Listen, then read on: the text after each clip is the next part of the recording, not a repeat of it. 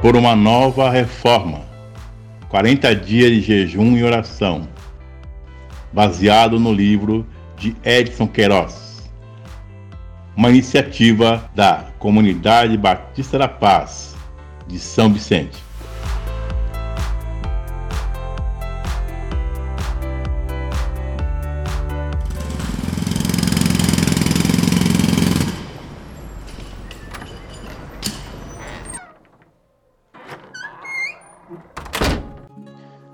Dia 17. A lei como padrão mínimo de conduta. Não pensem que vim abolir a lei ou os profetas. Não vim abolir, mas cumprir.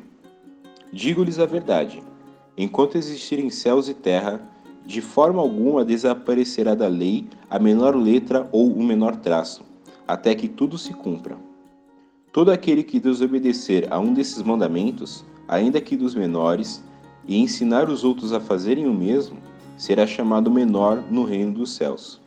Mas todo aquele que praticar e ensinar esses mandamentos será chamado grande no reino dos céus.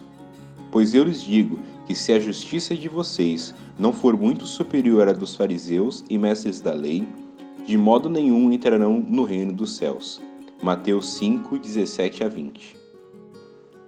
Há muitos que pensam que Jesus Cristo veio acabar com a lei e que agora não há mais mandamentos para obedecer, pois estamos sob a graça de Deus. Não há dúvidas de que estamos sob a graça, mas a lei não foi anulada. Jesus afirma que não veio para abolir a lei ou os profetas, mas cumprir, e declara que os seus seguidores devem obedecer aos mandamentos. O Antigo Testamento tem princípios fundamentais para a doutrina e ética cristãs, e Jesus diz que devemos cumpri-los.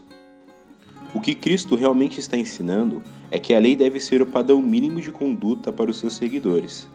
Isso significa que não é somente o descumprimento da lei que está errado, mas sim a motivação que está no coração. Por isso, o versículo 20 de Mateus 5 assevera que a justiça do cristão deve ser superior à justiça dos fariseus e mestres da lei.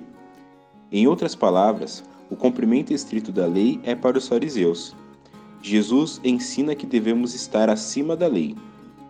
Na parte seguinte do Sermão do Monte, Jesus repetirá diversas vezes: Vocês ouviram o que foi dito, mas eu lhes digo. Mateus 5, 21, 22, 27, 28, 31, 32, 38, 39, 43 e 44. Ele deu uma nova interpretação, e se prestarmos bem atenção, veremos que Deus não julga simplesmente o ato, mas a motivação que está por trás do ato.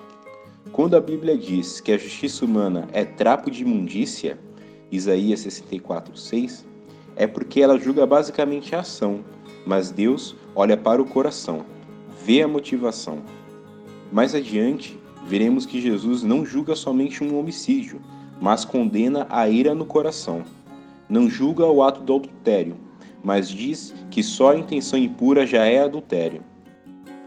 Esse padrão de conduta é muito superior aos padrões religiosos, porque na maioria das religiões o seguidor tem regras práticas a seguir, e não há uma ênfase na motivação do coração. O cristão, por ser transformado pelo Espírito Santo e ter recebido a mente de Cristo, terá motivações corretas e, antes de qualquer ato, pensará na motivação que o está dirigindo o que agrada a Deus é a justiça interna, da mente e do coração. Oração.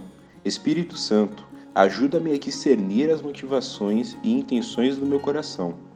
Eu não quero pecar contra ti, quero ter a mente do Senhor Jesus e viver como ele. Amém. 1. Um, peça ao Senhor que lhe ajude a viver em um padrão mais elevado do que a lei. 2. Peça a Deus que lhe ajude a não se concentrar nos seus atos, mas sim na intenção que lhe motivou a fazer. 3. Peça ao Espírito Santo que o encha de poder para viver como um verdadeiro cristão. 4. Ore por uma nova reforma, que cada cristão viva num padrão de conduta acima da lei.